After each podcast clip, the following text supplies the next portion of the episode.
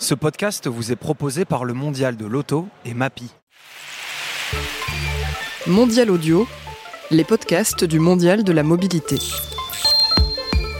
Nous sommes fidèles au poste pour une nouvelle émission de voyage en mobilité. 30 minutes consacrées à une des grandes tendances de la mobilité de demain. Au programme des débats, des discussions et surtout euh, des invités. Merci beaucoup de nous écouter. Sachez que nous sommes toujours au cœur du mondial de la mobilité, pavillon 2.2. Euh, N'hésitez pas à passer nous voir. Nous sommes là euh, jusqu'à la fin du mondial. Je vous parlais d'invités aujourd'hui. Elles sont au nombre de deux. La première, c'est Florence Level, directrice marketing et communication de chez Mapi. Bonjour, bienvenue. Merci, bonjour. Vous allez bien Très bien, et vous Bah écoutez, ça va super. À vos côtés se tient Léa Marzloff, directrice veille et analyse stratégique chez Chronos. Bonjour. Bonjour. Avec vous, nous allons donc parler aujourd'hui du numérique partenaire particulier de la mobilité et de ses usages. Voyage en mobilité, c'est parti.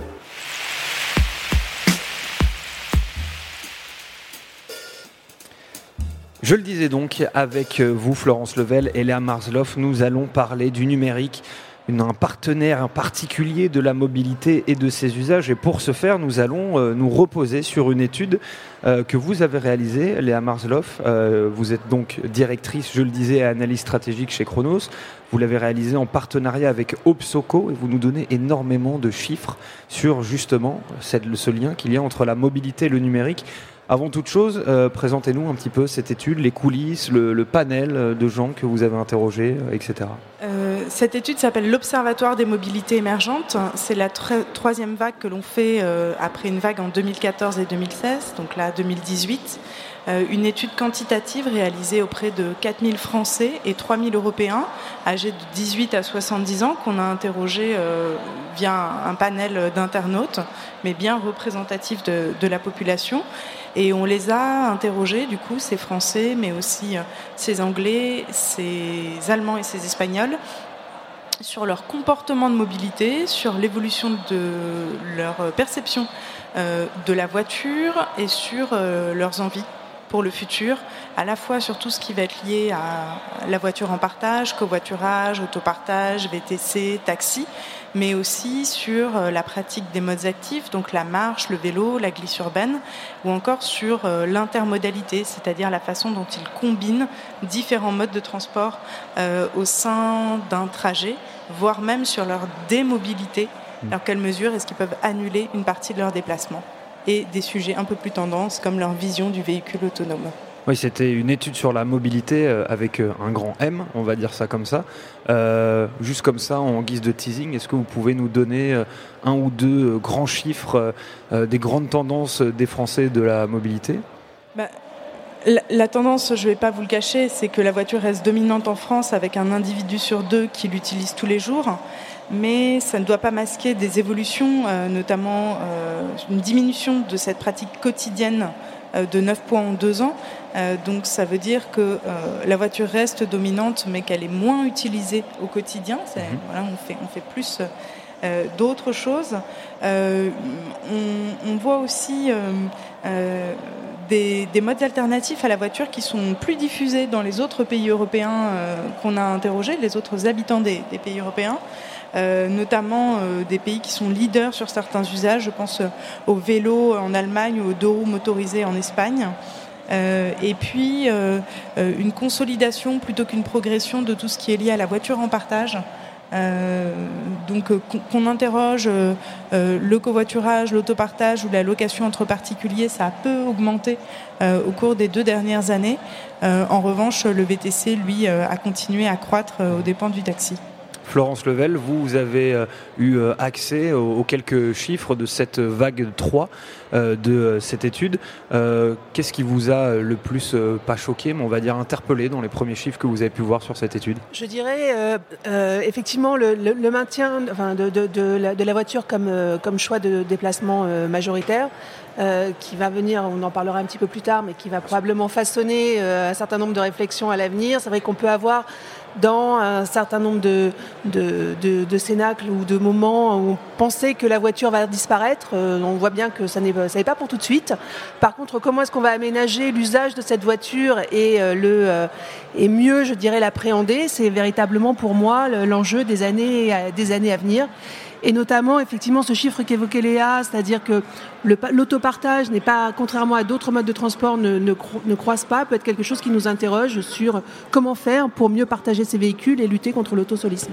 Oui, justement, vous faites une transition parfaite vers euh, la première partie de, notre débat qui va donc parler de la voiture individuelle. Euh, on va essayer de commencer par poser les bases hein, sur euh, ce sujet de la voiture individuelle. Elle en est où aujourd'hui?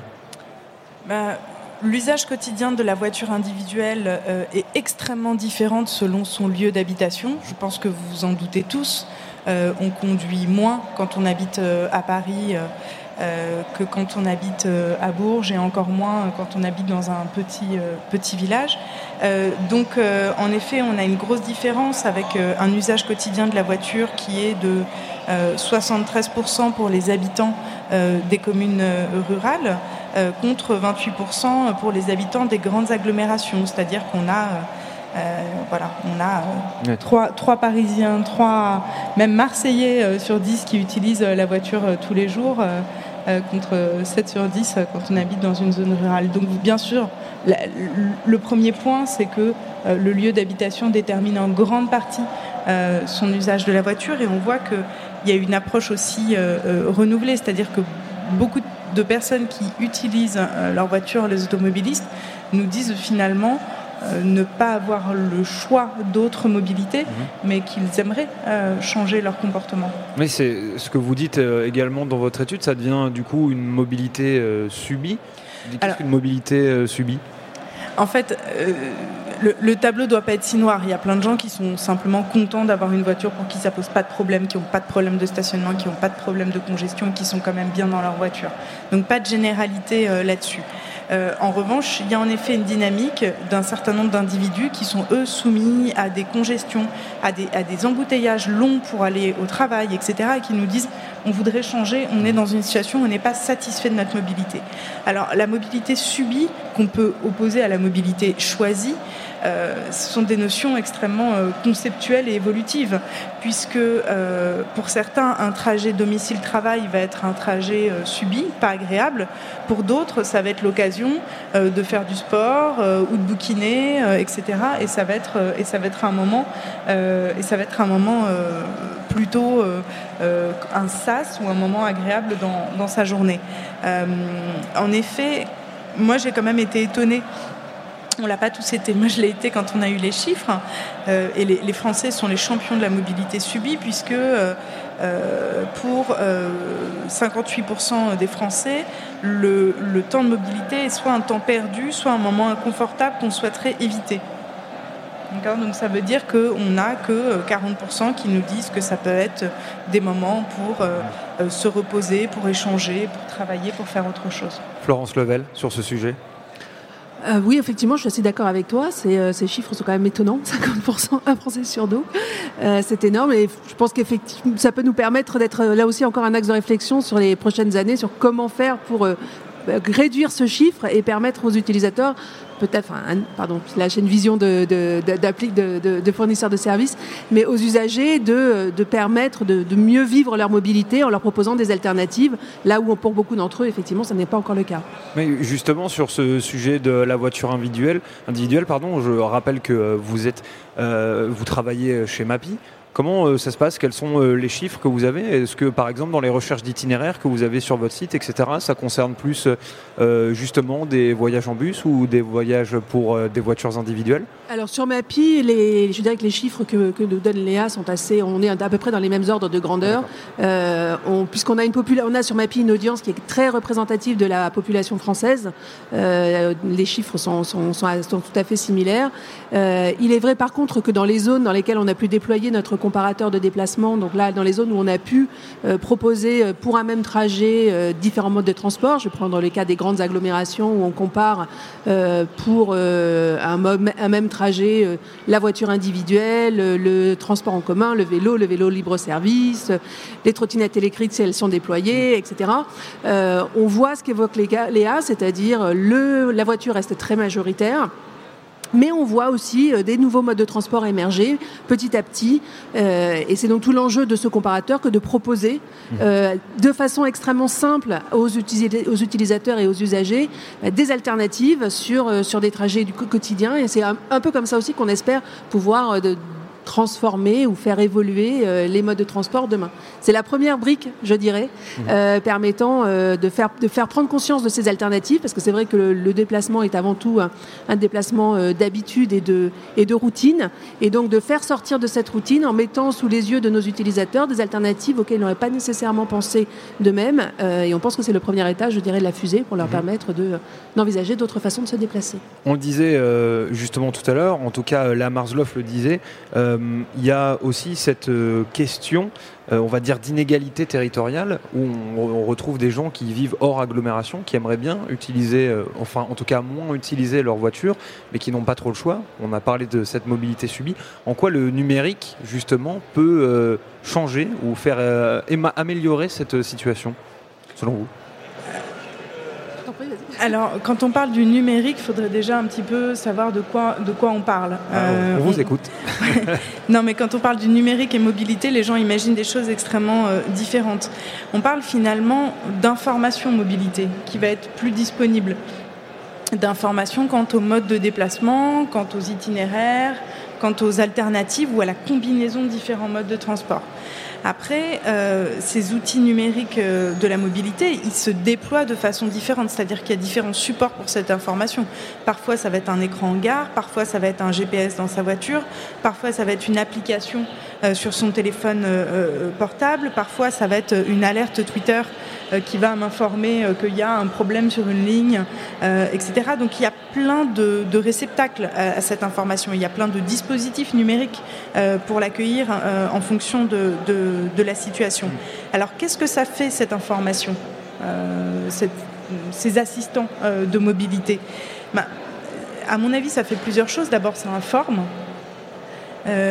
Ça informe des possibilités, des choix euh, de mobilité autour de, soi. Comme euh, aujourd'hui par exemple. Voilà. Après, ça guide. Euh, ça permet en effet de, d'avoir un itinéraire. Moi, quand je fais du vélo dans Paris, je regarde, j'ai un, réceptacle pour mon téléphone et je suis guidée par GeoVélo à, travers, Paris avec un calculateur d'itinéraire exprès fait pour, pour, le vélo. Donc ça me guide. ça, me permet, ça permet aussi éventuellement euh, d'adapter mes mobilités. C'est-à-dire que je suis dans une situation qui est compliquée, il y a un problème, que ce soit dans les transports publics ou que ce soit sur la route, euh, quelle est la solution qui peut m'être proposée? Euh, voire, je vous le disais, d'annuler une partie des mobilités, c'est-à-dire qu'avant de partir, je regarde si mon trajet va se passer normalement. Non, bon, bah ok, bah, finalement j'irai plus tard, ou finalement je vais essayer de travailler chez moi aujourd'hui. Ou justement, je peux changer justement de. Je peux éventuellement essayer de, changer de mode. Et dernière chose, le numérique, ça permet aussi de relier euh, les gens et par là de créer des nouvelles offres. Euh, ce que je veux dire par là, c'est que sans numérique, sans plateforme, il n'y aurait pas de covoiturage, il n'y aurait pas de location entre particuliers, parce qu'en fait, ça permet de créer une plateforme où se rencontrent l'offre et la demande de mobilité en temps réel ou pour le futur. Euh, c'est parce que je dis que je vais faire euh, le trajet Paris-Lyon euh, sur Blablacar que quelqu'un qui va faire ce même trajet permet de, de, de, me rencontrer et qu'on fasse, qu'on fasse ce bout de chemin ensemble. Florence Level alors, je, souscris complètement à ce que dit Léa. J'aurais par contre un, bémol, c'est qu'aujourd'hui, et je pense que c'est ce qui va nous, nous, nous, motiver pour les années à venir, ce qu'on voit malgré tout, c'est que toutes ces offres de mobilité sont encore fragmentées en termes de, euh, justement de lieux d'accès pour, euh, à ces informations. Je m'explique, aujourd'hui, si vous voulez aller faire un trajet sur Blablacar, il faut aller sur Blablacar. Si vous voulez euh, avoir des informations en temps réel sur les transports en commun, vous utilisez une application temps réel, temps commun. On, est en train, on commence à avoir aujourd'hui des intégrateurs, mais puis en fait partie, mais on commence à avoir des intégrateurs, mais aujourd'hui, malgré tout, Euh, pour les utilisateurs, c'est tout un, là encore, il y a tout un parcours et tout un trajet numérique cette fois qui permet d'avoir une expérience bout en bout de euh, je récupère l'information, je euh, la valide, je la compare éventuellement sur un autre mode de transport, etc. Attention, je vous vois arriver sur le masque. mais je, vous l'avais vu. mais donc la première étape pour moi, c'est effectivement d'agglomérer dans un seul et même endroit pour simplifier l'accès à l'information, une information de qualité, mm-hmm. une information pertinente et euh, éviter de, justement à ces utilisateurs de, bah, justement de jongler entre 3, 4, 5 applications mobiles pour euh, leur permettre de simplifier leur trajet. C'est la première étape. Mm. Et après, effectivement, il sera à mon avis plus facile pour eux de commencer à véritablement informer, en étant informés et plus euh, plus aguerri, on va dire, euh, être capable d'effectivement bah, jongler entre les différents modes de transport dans la vie réelle. Mais ça commence dans le numérique et après ça se passe sur le, dans la vie réelle. Je dirais quand même que ça commence dans sa tête parce que euh, les, pas, les, mobilités, euh, selon moi, en tous les cas les mobilités du quotidien, c'est affaire de routine, d'habitude, extrêmement ancrée. Euh, comprend. On a le même chemin globalement pour emmener ses enfants à la école. On sait que pour aller au boulot, on a deux solutions ou une. Euh, on connaît les alternatives. On sait que s'il pleut, on va plutôt faire ça, etc. C'est-à-dire que c'est des mécanismes extrêmement ancrés dont il est extrêmement difficile de sortir.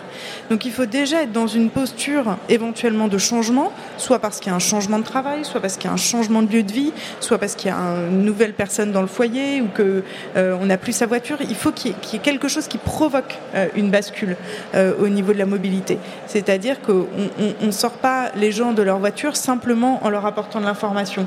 Euh, sinon, sinon, ça serait très très chouette. Mmh. Euh, en revanche, le fait d'apporter ces informations,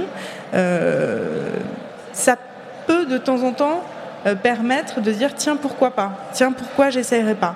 Mais il faut quand même être déjà dans une logique d'avoir envie de envie de bouger dans sa mobilité. Alors le, débat sur, euh, sur ce sujet-là est vraiment passionnant. Malheureusement, on doit passer, euh, doit avancer un petit peu et notamment parler du numérique comme support de nouvelles pratiques. On a déjà commencé à, en parler, mais le numérique euh, dans ou hors de la mobilité, en fait, il apporte vraiment son lot de changements parmi nos habitudes. Et parmi elles, on retrouve par exemple le quantified self, la quantification de soi en français. Il s'agit en fait d'un concept lancé en 2007 en Californie par des journalistes du magazine Wired. Et c'est un sujet majeur puisqu'il touche au moins deux grands domaines de l'économie numérique, l'Internet des objets, ce qu'on appelle les wearables, c'est-à-dire, vous voyez mon accent anglais absolument extraordinaire, c'est-à-dire le fait d'avoir euh, des capteurs euh, dans nos vêtements dans nos chaussures, euh, etc. Une sorte de, tracking. Euh, est-ce que vous pouvez nous donner une, petite euh, définition qui serait un peu plus pertinente que la mienne sur le quantified self? Je ne peux, pas vous améliorer, c'est parfait ce que, vous nous racontez. non, non, le, quantified self, c'est tout simplement en effet la, mesure de soi. et donc, c'est la façon dont les individus vont utiliser des technologies pour mieux comprendre leur corps, ça peut être euh, suivre son rythme de sommeil, ça peut être euh, suivre ses performances sportives, euh, regarder les dépenses énergétiques liées à mes déplacements. Et il y a du coup cette information sur moi que j'accumule, mais très souvent aussi je la partage. je partage ces données, j'en discute dans des réseaux, dans des communautés. la communauté euh, des gens qui font euh, de, la course à pied euh, et qui ont le même applicatif et du coup ils se comparent les uns les autres, voire ils s'entraînent les uns les autres, ou tout simplement mon grand-père et moi qui regardons nos portables les uns à côté des autres pour savoir lequel a le plus marché à la fin de la semaine. Mhm. Voilà. Oui, il y a aussi, vous le disiez, beaucoup d'applications qui permettent de surveiller son poids. Il y a même, j'ai vu une fourchette connectée qui vibre quand on mange trop vite. Euh, donc voilà, c'est ça aussi le, quantified self. Euh, il faut le dire, Florence Level, euh, sur ce sujet, vous, dans quel cadre vous voyez les Français se servir de ce quantified self en rapport avec la mobilité? Alors la fourchette connectée, je ne sais pas. Euh, je suis hors de mon, de mon domaine de compétences là. Mais euh, je, effectivement, je pense que dans, le fait aussi de, de, de, se mesurer, alors je ne sais pas si c'est euh, sur le nombre de pas, sur le déplacement, etc. Mais par contre, on voit très bien que dans le fait de pouvoir la, de façon régulière s'étalonner et voir dans quelle mesure on a amélioré, alors ça peut être sur le temps, ça peut être sur le prix, ça peut être sur tout un tas de sujets, mais agglomérer, je dirais, l'information à la fin d'un mois en disant, alors, parce que ce mois-ci j'ai perdu du temps?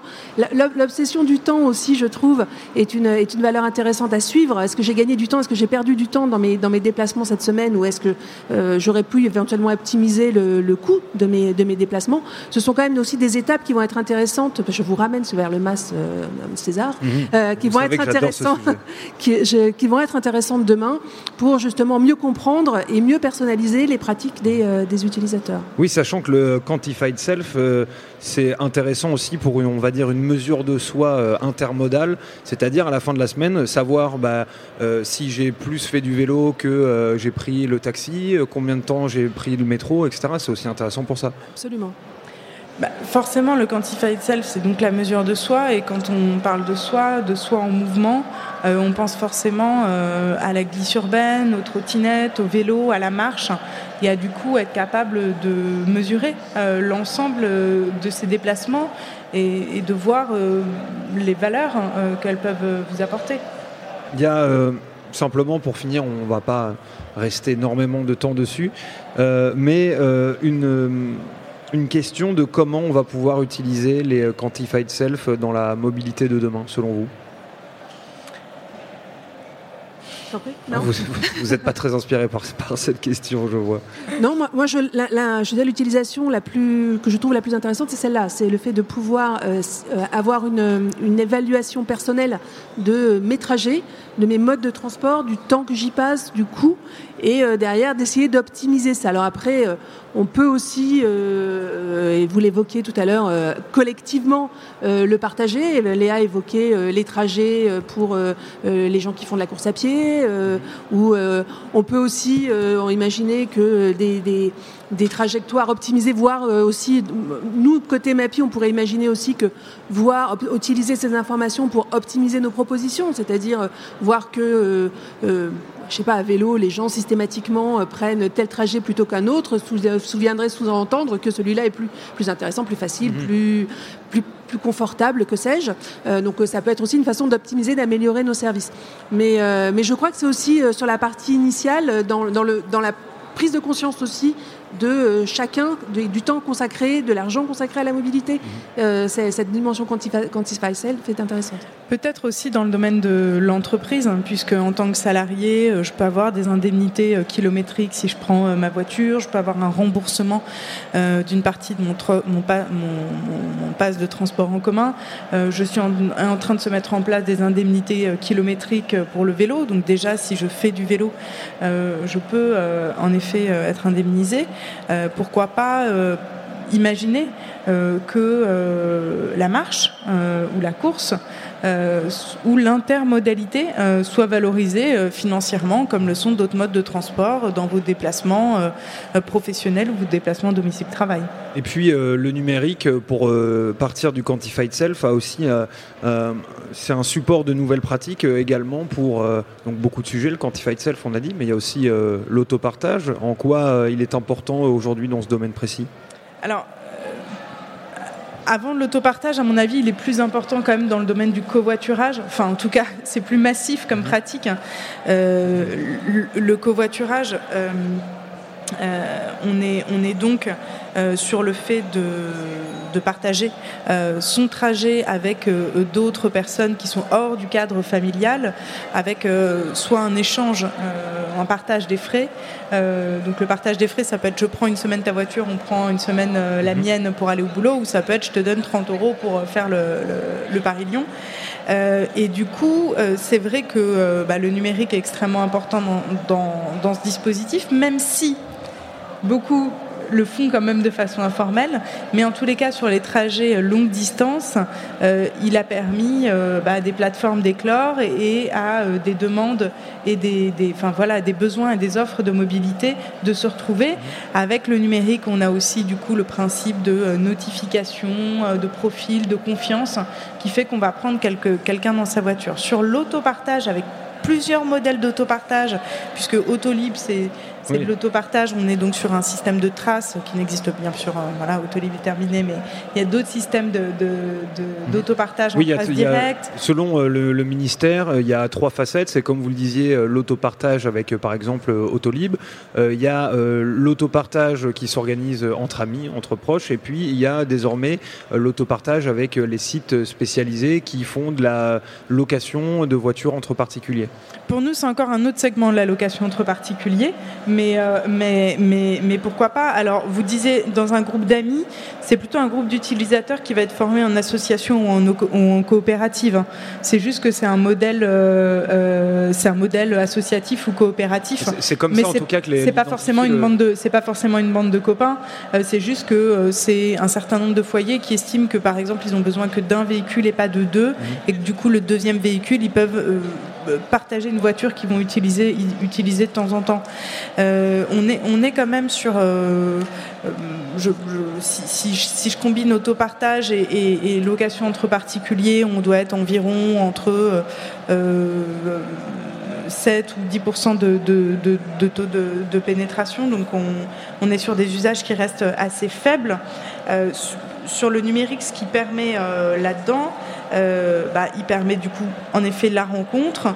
Et puis derrière, euh, enfin la rencontre de l'offre et la demande. Et puis derrière aussi maintenant il y a des boîtiers dans les véhicules qui permettent de déverrouiller le véhicule à distance, c'est-à-dire que euh, le, conducteur, le propriétaire de la voiture n'a pas forcément besoin de se déplacer pour que la voiture soit, ouverte. Et puis des dispositifs d'assurance et de contrat qu'on peut directement signer depuis un applicatif mobile. Oui, c'est vrai qu'il y a énormément de startups qui font ça. Vous, euh, Florence Level, chez Mapi, il y a euh, dans votre dans votre calcul d'itinéraire euh, intégrer euh, l'autopartage euh, ou le covoiturage?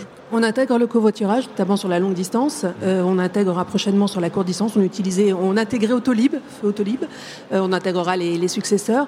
Le, rôle du numérique pour moi sur l'autopartage, il est simple. Enfin, il est simple. Il est compliqué et simple. Il est de, lever les freins justement, d'essayer de, comme le disait Léa tout à l'heure, bah, je, laisse ma voiture. Enfin, je veux louer une voiture, avoir à déverrouiller moi-même ma voiture, c'est un frein qui fait que je vais limiter l'usage. Le numérique est là pour faciliter ce déverrouillage et donc accélérer la pénétration. Idem sur le covoiturage, euh, permettre de mettre tous ces ces besoins et les demandes, l'offre et la demande sur une même plateforme, euh, c'est la première étape. La prochaine étape, ce sera sûrement de pouvoir le faire de façon dynamique, c'est-à-dire d'informer un, utilisateur ou un conducteur à un moment donné qu'il euh, se retrouve sur un même trajet. Et c'est ça le rôle de numérique, c'est euh, de permettre par de l'information temps réel et des applications ou des plateformes de mettre, en, correspondance les besoins d'un utilisateur et les besoins de, différents utilisateurs qui peuvent être différents si c'est conducteur et, passager. Et euh, par contre, de lever ces freins, ce qu'on appelle aussi les, les, irritants, comme on dit euh, dans, dans l'Union générale, euh, pour permettre l'accélération de ces usages. Et c'est ça le rôle du numérique pour moi. Et on est obligé quand même à un moment de parler, euh, de parler du MAS euh, avec vous, d'aborder cette question, euh, puisque c'est quand même aujourd'hui très compliqué de parler, enfin de, ne pas parler du MAS justement quand on parle de l'apport du numérique dans la mobilité de demain. Simplement, est-ce que vous pouvez nous rappeler ce que ce que c'est le MAS, de une petite définition? Notamment pour les personnes qui sont qui sont là et puis pour celles qui nous écoutent, quand on parle de MAS, en fait, c'est un acronyme pour dire Mobility as a Service. Ça veut dire quoi concrètement? C'est-à-dire que demain, de nouvelles offres regrouperont plusieurs modes de transport public ou privé dans une même solution de mobilité. Et du coup, vous pourrez rentrer votre destination dans une application pour un trajet immédiat ou à venir. Et que euh, l'application va vous proposer différentes options pour vous y rendre avec un seul ou avec plusieurs modes de transport. Vous pouvez ainsi choisir votre trajet en fonction de vos besoins.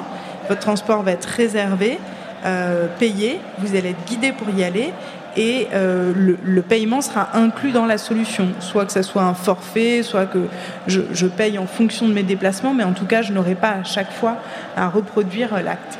Du tout ça sur une seule et même application Sur une seule et même application, ou site mobile ou dispositif, oui, tout à fait. Et du coup, ce qui est euh, intéressant, c'est qu'on peut quand même dire euh, aujourd'hui que quand on parle de numérique et mobilité, le MAS, c'est la future grande révolution euh, du numérique à l'intérieur du monde de la mobilité, Florence Level? C'est en tout cas, oui, le Graal pour moi. C'est-à-dire que c'est demain. Euh, je parlais d'irritant tout à l'heure, je parlais d'utiliser le, numérique pour euh, euh, permettre de changer les, les, modes, enfin, les usages. Bah, c'est effectivement avoir une application qui centralise, comme je le disais tout à l'heure, l'ensemble des offres de mhm. déplacement pour un même trajet et qui permet d'aller jusqu'à la fin de l'expérience ultime, c'est-à-dire, comme le disait Léa, soit réserver mon taxi ou mon, mon VTC, soit déverrouiller mon, mon mon véhicule de location, soit euh, acheter mon billet euh, de transport en commun, soit déverrouiller mon vélo libre-service, euh, grâce toujours à cette même application, et puis être guidé jusqu'à ma destination. Tout ça avec le même assistant de mobilité, en fait, qui va m'accompagner de bout en bout euh, et donc qui va me permettre donc de, bah, simplifier mon, déplacement euh, sur toutes les dimensions, que ce soit le choix, que ce soit euh, l'accompagnement sur le trajet, ou que ce soit même dans le, choix du partenaire et l'utilisation du mode de transport. C'est génial. C'est génial. Ça, arrive quand? Alors, pour, ces promoteurs, c'est génial puisqu'en effet, l'idée c'est de dire bah, on va moins utiliser la voiture personnelle parce qu'on aura accès facilement à tout un tas de solutions de mobilité intégrées dans une même offre. Pour ces détracteurs, le problème c'est de dire le, problème du MAS, c'est que euh, pour le moment, bah, pour combiner euh, plusieurs offres dans une même euh, solution, bah, il faut qu'il y ait plusieurs offres. Or, il y a souvent plusieurs offres dans les villes-centres des métropoles. Donc finalement, on va rendre plus mobiles des gens qui sont déjà très mobiles et on va pas les sortir de leur voiture parce que globalement ils l'utilisent déjà plus. Mm. Donc euh, la question c'est finalement comment est-ce qu'on peut faire de ce, du, du mass ailleurs et euh, on espère, euh, on va y travailler avec MAPI et avec d'autres de voir comment on peut proposer des solutions pour des gens qui ont vraiment des gros soucis de mobilité et qu'il faut aider à sortir de la voiture. Mais du coup il y a encore cette question de l'inégalité territoriale qui ressort et du coup celle de la voiture individuelle aujourd'hui comment euh, le MAS va pouvoir euh, intégrer la voiture individuelle, sachant qu'on peut euh, subodorer que le MAS est là justement pour l'enterrer encore un petit peu plus? Alors, je, je vais enfin, le chiffre que j'ai est peut-être pas tout à fait précis, mais j'ai en tête que 50% euh, des déplacements dans les zones peu denses font euh, euh, moins de, 5 km, c'est-à-dire que c'est pas parce qu'on habite dans une zone qui, a une faible densité qu'on va forcément loin. Donc il y a déjà toute une partie des mobilités qui pourraient être faites à pied, en vélo, en vélo à assistance électrique, euh, en saver wheel ou overboard, où je ne connais plus très bien les noms. Euh, donc il y a déjà ça. Il y a aussi le covoiturage, bien sûr, qui, qui existe déjà partout dans le territoire. Hein. C'est pas pas une pratique euh, de jeunes urbains euh, CSP+. Mhm. On fait du covoiturage partout. Donc il y a des choses déjà autour du partage automobile et des modes actifs qu'on peut proposer. Euh, et bien sûr, c'est des gens qu'il va falloir peut-être un peu plus accompagner parce que les offres sont moins visibles autour d'eux. Oui, puis oui, pardon, vous vouliez dire oui, ce que, ce que, vous soulignez en fait, c'est que le, MAS n'a pas euh, un seul visage. C'est que probablement demain, il y aura euh, dans les métropoles où effectivement l'offre est pléthorique, euh, un arbitrage entre des modes de transport très, très nombreux, très variés, très concurrents. Là où dans des zones moins denses, donc avec moins d'offres, là effectivement, il faudra probablement, comme le disait Léa, utiliser la voiture mieux, donc moins d'autosolisme, mais euh, éventuellement euh, ben, mettre en valeur les modes, de, transport actifs et ou partager ces voitures, euh, comme on le disait tout à l'heure, de plein de façons différentes. Et il y aura ce sera peut-être un, donc un masse un petit peu différent. Mais dans tous les deux cas, pour moi, c'est la même chose. C'est-à-dire, c'est comment est-ce qu'on se déplace mieux en utilisant le numérique à cette fin. C'était une émission euh, très dense, on avait plein de sujets abordés, on en a, on en a raté quelques-uns. Simplement, euh, avant de finir, est-ce que justement, je vais quand même vous laisser euh, cette opportunité bah, d'ajouter un mot sur, enfin de conclure cette émission en ajoutant un mot sur un sujet de votre choix, bien entendu, lié avec, lié avec la mobilité. Qu'est-ce que vous avez à ajouter, Florence Level?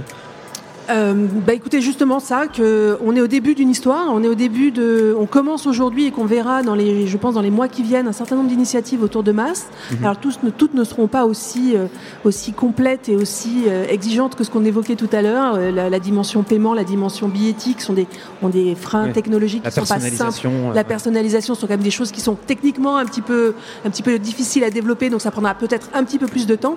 Par contre, on voit malgré tout pas mal d'initiatives se développer et je pense que ça va être très très intéressant à suivre dans les mois qui viennent. La Marsloff Euh, si je devais garder un mot, ça serait euh, la priorité à donner. La priorité, elle est à donner à des gens qui sont dans des situations euh, de, mobilité subie, des situations de mobilité difficiles. On parle surtout des habitants du grand périurbain, des couronnes, des métropoles. et donc, mon message, ça serait de montrer qu'il y a un marché là-bas, qu'il y a des choses à faire là-bas, que c'est peut-être un petit peu moins facile que dans les zones denses, mais que ça me semble être la priorité pour des questions tout simplement euh, d'égalité.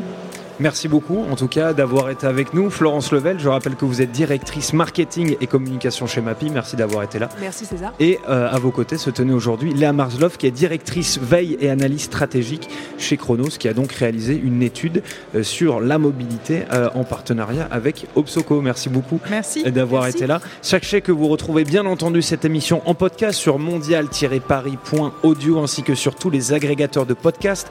Nous sommes également sur les réseaux sociaux, Facebook et Twitter. N'hésitez pas à nous RT, comme disent euh, les jeunes. Et on se retrouve eh bien, pour une nouvelle émission de questions de mobilité ou de voyage en mobilité. Nous sommes là jusqu'à la fin du mondial. On vous le rappelle. À la prochaine.